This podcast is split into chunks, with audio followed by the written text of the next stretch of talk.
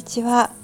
今日は、えー、自分を大切にして初めて他の人も大切にできるということについてお話ししたいと思います。よくうん特に日本の社会は顕著なのかもしれないんですけれども自分をねこう犠牲にしたり自分の個性とかを殺してうん合わせたり周りに合わせたり、まあ、迎合するということのこう美しさとかね美徳というものがとても歌われたりとかあとはこう自分の体力がもうギリギリなのに根性だ。今でもそういうことあるのか知らないんですけども、まあ、そういうこう根性のこう何て言うかなそういう美徳というものがありますよね。自分のこう持っているキャパとか自分が本当にここまでで OK だというところを超えてその尽くしたりとかやったりとかそういうことのこ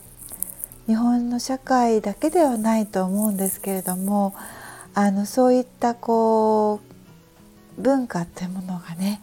あの世界の至る所にあるかと思います。であのこれっていうのはきっとね昔大昔とかその自分の生存というものがその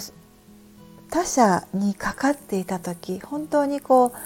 う村に属していなければいけないこのうん世帯にね属していなければ自分はこう生きていけない食料が手に入らないとか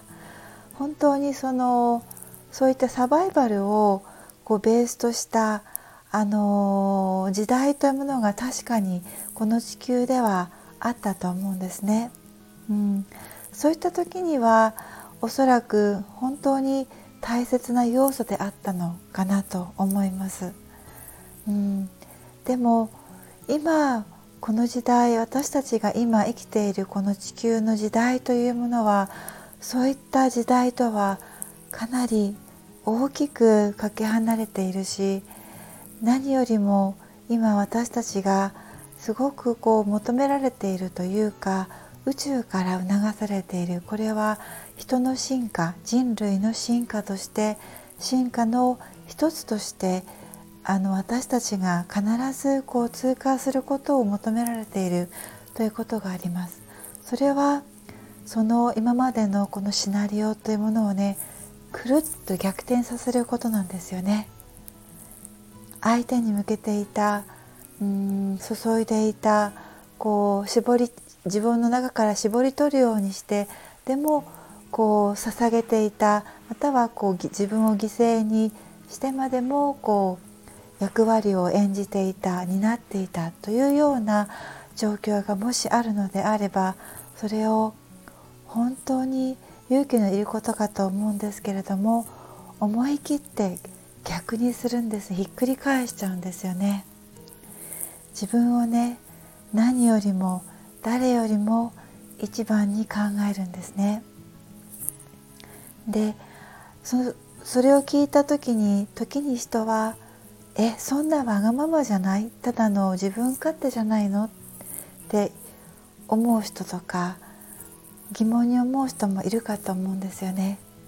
でもここで言う自分を何よりも一番にするというのはそこには実は全ての自分の言動行動自分を一番にすることによっての行動とか言動っていうものに対して私たち自分自身が責任を持つということなんですよね。すべての決断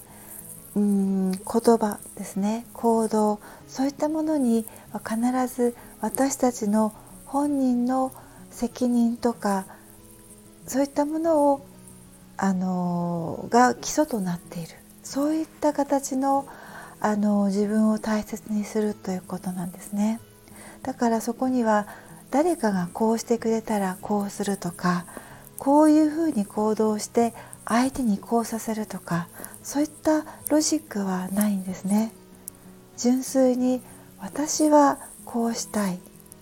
私はこういうふうに言いたいこういうふうに行動したいなぜならば私の気持ちは私が一番分かっているし理解してあげたいそしてそれに寄り添って私はこの人生を生きたいという潔さというものをベースにしているからなんですよね。そうすると今まで自分を自分に振り向いてくれなかった自分が自分と仲良くするそうすると自分と自分との間に信頼関係が生まれてきて外側に何らかのこう理由付けとか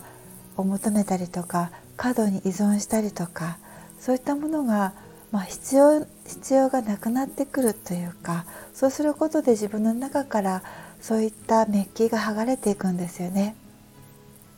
そうすると本当に面白いことに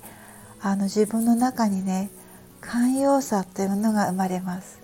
自分に寛容である時初めて人は本当に周りの周囲の環境とか人々に対して寛容であることができるんですよね。もう寛容である